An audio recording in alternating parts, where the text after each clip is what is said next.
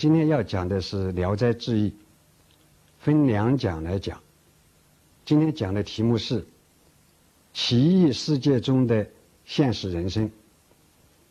中国古典小说发展到清代，产生了两部带总结性的作品，一部是《红楼梦》，另一部就是《聊斋志异》。《红楼梦》是长篇小说的总结。《聊斋志异》是短篇小说的总结。这两部作品在思想艺术上都达到了中国古典小说的最高水平。《聊斋志异》虽然多是一些鬼狐故事，充满奇思异想，但它却深切地反映了现实的社会人生。这是《聊斋志异》受到广大人民群众喜爱的重要原因，而这又给蒲松龄本人的生活经历和生活体验分不开。蒲松龄一六四零到一七一五，字刘仙，又字建成，号柳泉居士。山东淄川人，今天属淄博市。蒲松龄生活在明末清初中国封建社会末期一个黑暗腐败的时代，连年不断的战乱和自然灾害，加上苛繁的捐税。和贪官污吏的挑拨，广大人民群众经受了深重的苦难。这些蒲松龄都是亲身经历和亲眼所见的，有着深切的体验。蒲松龄出生在一个世代书香而功名不显的家庭，父亲蒲盘。弃儒经商，但是学问很渊博。蒲松龄从他父亲那里得到了很好的文化教养。他从小接受的是传统的儒家教育，有着经世济民的政治理想。他很希望通过科举考试。走向仕途，实现自己的抱负。但是蒲松龄一生的功名很不顺利。他十九岁的时候，以县府道三个第一名的优异成绩，考中了秀才。但是此后几十年，连一个举人都没有考上。一直到七十二岁的时候。才选拔为岁贡生，可是这个时候离他去世就只有几年了。在科举考试上的惨败，使蒲松龄非常痛苦，而且引为终身的遗憾。这使他对科举考试制度的弊端和腐败有着。非常深切的体验，这就使得科举考试制度成为《聊斋志异》反映的一个重要内容。蒲松龄作为一个落地的穷秀才，一生当中绝大部分时间生活在山东的农村，而且长时期当中生活非常困难。他主要靠社根，就是教书、做馆教书和笔耕带人作文来维持生计。他曾经在一首诗中这样来描绘他的生活：“九点青山为积岁，升天白发未尝贫。怀才不遇、穷困潦倒的生活，使他接近下沉。”对广大人民群众的痛苦生活、愿望要求、思想感情，都有深入的了解。这就使他能够在《聊聊斋志异》中充当人民的代言人，反映人民群众的愿望要求和思想感情，打下了重要的基础。三十一岁那年，蒲松龄应他的同乡好友、江苏宝应县知县孙慧的邀请，到那里去做募兵，也就是私人秘书。这是他一生当中唯一的一次远离家乡到南方去。时间虽然只有一年，但是对他的。思想、生活和创作都有重要的影响。他有机会接触一些官僚人物，了解到官府里边的种种黑暗腐败的情形。另外，孙慧喜欢声色娱乐，他因此和南方的一些。歌妓舞女有过比较多的接触，这些人受封建礼教的影响较少，思想开放而富于才情，这些都对蒲松龄在《聊斋志异》当中塑造出形形色色的官僚形象和许多思想优美的。妇女形象提供了重要的生活基础。《聊斋志异》同传统的把神鬼怪异传说当作真实的事件来记录的志怪小说有很大的不同。它是蒲松龄广泛收集民间传说的基础上。经过艺术的想象和集中，融入进了自己的生活体验、爱憎感情和对生活的评价而创作出来的。清代的冯正鸾在《读聊斋杂说》中这样说：“蒲松龄是有意作文，非图记事。”换成我们今天的话来说，就是蒲松龄创作《聊斋志异》，有着非常自觉的小说创作的意识。他自己在《聊斋志志》中，把这部书称作孤愤之书，而且感叹说：“寄托如此，一足悲矣。”特别值得我们注意的是，他的孤愤，并不完全是他自己个人的怀才不遇、穷困潦倒的悲愤，而主要是和广大人民群众息息相通的对黑暗现实的愤慨和对美好生活的热切向往。《聊斋志异》全书近五百篇作品，除了少数是写现实的故事以外，大部分是描写花妖狐媚的奇异故事。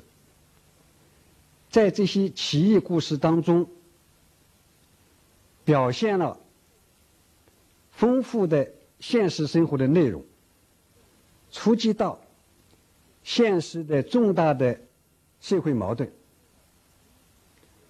反映到普遍的人生问题，可以说《聊斋志异》是用幻想的形式写出的一部社会问题小说。在《聊斋志异》的奇异世界当中所反映的现实人生，可以概括为几个方面：一、抨击黑暗政治。揭露封建统治阶级的罪恶；这类作品集中的反映了被压迫人民反压迫、反剥削的要求，主要是揭露官吏的贪和劣。孟郎运用象征的手法，通过梦境来揭露现实生活中封建官吏的吃人本质。白翁的儿子白甲在外地做官。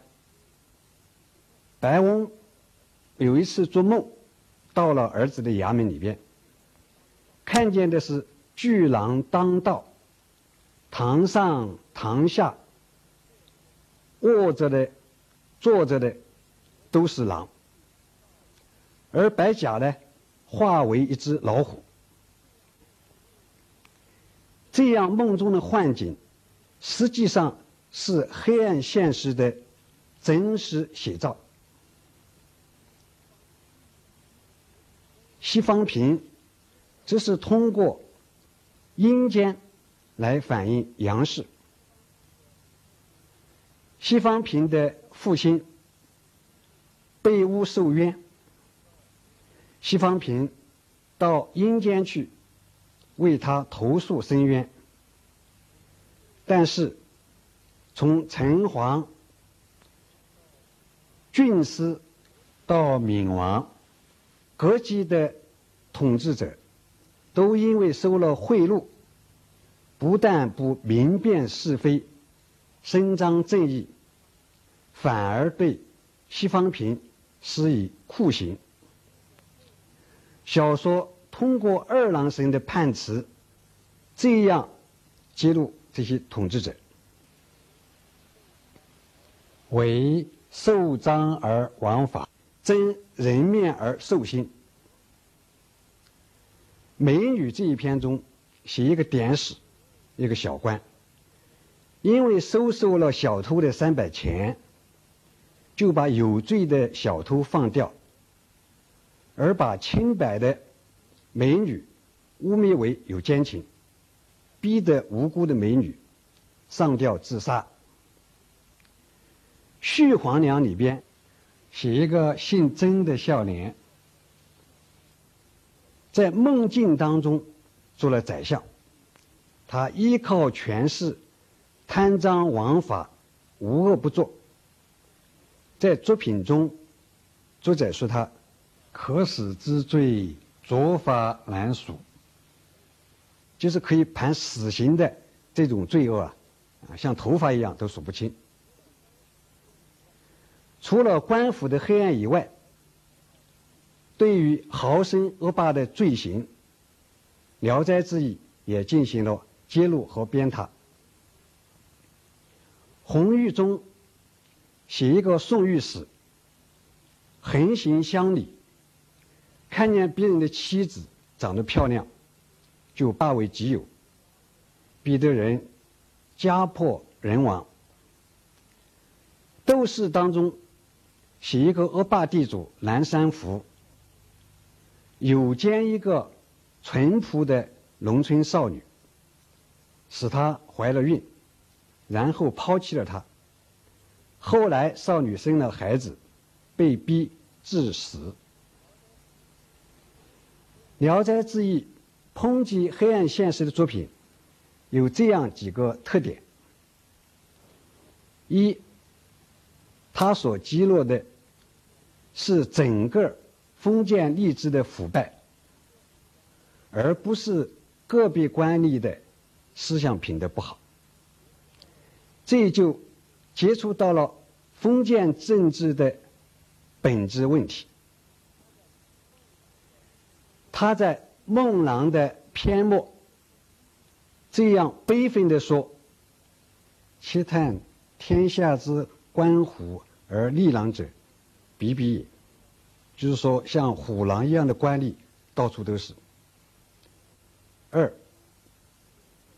不仅把揭露的矛头指向一般的官吏，而且还指向了封建社会的最高统治者——皇帝。出之当中，就描写了，因为皇帝喜欢斗出之，为了满足他的要求，就逼得普通老百姓家破人亡。续皇娘当中的曾孝廉之所以能够为所欲为，就是因为受到了皇帝的支持、信任、包庇、纵容。三，表现了作者鲜明强烈的爱憎感情。这些故事的结局，一般都是被压迫者经过磨难以后，得到了美满幸福的结局，而压迫者往往受到严厉的惩罚。美女当中的典史，西方瓶当中的敏官。孟郎当中的白甲，红玉当中的宋御史，都是如此。而最令人感到痛快淋漓的，是续皇娘中对曾孝廉的惩罚。作者别出奇想，写他被渊明杀死以后，到了阴间，上刀山下油锅不算。还把他生前贪污的三百二十万钱全部烧化，灌到他的嘴里。作者尖刻的讽刺道：“刘姨这皮肤臭裂，入喉则脏腑腾沸。生时患此物之少，事时患此物之多也。”就烧化的这个钱啊，留在脸上，就皮肤就焦烂了；而吃到肚子里边去，是五脏六腑都沸腾起来。过去嫌少，这个时候就嫌多了。二，歌颂青年男女纯洁真挚的爱情。蒲松龄处于存天理、灭人欲的理学统治的时代。他热情的歌颂青年男女的真挚爱情，大胆的肯定男女性爱，这是明末清初肯定人欲、肯定情的进步的反理学思潮在文学上的反映。蒲松龄通过一系列的花妖狐媚。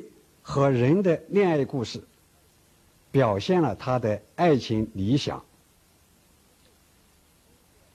不受封建礼教的束缚，婚姻自由，而且有真挚的爱情做基础。他创造了一系列的情痴的形象。阿宝当中写孙子楚为人老实。家里很贫穷，但是他爱上了一个富商的女儿阿宝。论出身和才貌，他不可能娶娶家富而貌美的阿宝做妻子，但是他真诚热烈的爱上了阿宝，以至于灵魂化成一只鹦鹉，飞到了阿宝的身边。早晚不离，他的真情感动了阿宝，最后两个人美满的结合。其他像香玉、英宁、阿秀、王桂安、花姑子、青凤这些作品，都塑造了情痴的形象。所谓情痴，在蒲松龄的笔下。就是对爱情的如痴如醉的坚忍追求，就是对爱情的执着和专一。在相遇里，牡丹花经相遇死了，黄生的一片真情感动了花神，最后使得相遇死而复生。作者在篇末说：“情之至者，鬼神可通。”在《聊斋志异》中，情痴们真诚坚韧的追求，总是得到美满幸福的结局。《聊斋志异》中的爱情描写，突破了传统小说戏曲中的才子佳人、郎才女貌的模式，而强调一种心灵契合的。知己之爱，这是一种同曹雪芹在《红楼梦》中所表现的贾宝玉和林黛玉的爱情很接近的一种新的爱情观。在连城中写乔生和连城的爱情，就是以两心相知为基础。而不是以金钱、门第和才貌为条件。乔生割下了自己的胸肉来救生病的连城，就是因为连城和他心心相印。所以乔生说：“士为知己者死，不以色也。”而不是取容貌。瑞云的知己之爱，则表现在不以言痴意念，就是不因为长得漂亮还长得丑就改变自己的爱情。贺生很穷，在瑞云色艺无双、红极一时的时候，他追求她，得到了瑞云的理解。后来，瑞云变得丑状如鬼。受到了别人的唾弃，这个时候，贺生仍然像过去一样真诚热烈的爱他。正如贺生所说的：“人生所重者知己，亲甚时犹能知我，我岂以衰故忘亲哉？”就是你在很红的时候，你能理解我，我不能因为你现在。变丑了，色衰了，我就对你不好了。这种以心灵的契合为基础，而打破了才貌、门第、金钱等世俗观念的束缚的这种真挚的爱情，已经具有现代爱情观念的色彩。就是在今天，格调。也是比较高的。蒲松龄还继承了明代汤显祖《牡丹亭》当中的思想传统，强调和歌颂一种超越生死的真挚爱情的巨大力量。在连城、相遇、莲香这些作品中。都写了，都歌颂了一种生可以死，死又可而复可以复生的这种爱情。三，揭露和批判科举考试制度的弊端和腐败。这类作品提出来的是现实社会当中的一个人才问题。他在一首诗中曾经这样写道：“与君共洒穷途泪，世上何人解怜才？”他一生科长失意，怀才不遇，感受最深切的，就是整个社会不懂得爱惜人才，因此。怒烈性尽而英雄失志，事关的昏庸和腐败，就成为这一类作品揭露和批判的重点。诗文当中写一个瞎和尚，能够用自己的鼻子准确的判别文章的好坏，可是由他鉴别的文章写得好的人，反而落榜了，而文章写得非常不好的人，却高中了。所以这位盲和尚就深有感叹地说：“朴虽盲于目，而不盲于笔。连中人并必盲矣。连中人就是士官，连鼻子也是瞎的。”贾丰志写贾生很有才情，但是屡试不中。他后来把他落榜的。文章里边最不好的句子拼凑在一起，写成文章，拿去考试，却反而高中了，这是非常荒唐的。其他像《三生》《一生》等作品，都融入了蒲松龄本人的痛切体验。以上三方面是《聊斋志异》反映现实人生的主要内容，其他还有一些作品，歌颂了。现实生活当中普通人的一些美好品德，还有一些作品是带有哲理意味的训诫故事，教人怎样处事做人，我们就不一一介绍了。总体来看，《聊斋志异》中所反映的现实人生，既有揭露和批判，也有歌颂和赞美。歌颂真善美，抨击假恶丑，是蒲松龄在《聊斋志异》中一个总的思想追求和艺术追求，也是《聊斋志异》基本的思想特色。现代著名作家郭沫若先生曾经给蒲松龄故居写过一副对联，上联是“写鬼写妖，高人一等”，下联是。刺贪刺劣，入骨三分，就是对这一思想特色的精当概括。今天就讲到这里，朋友们再见。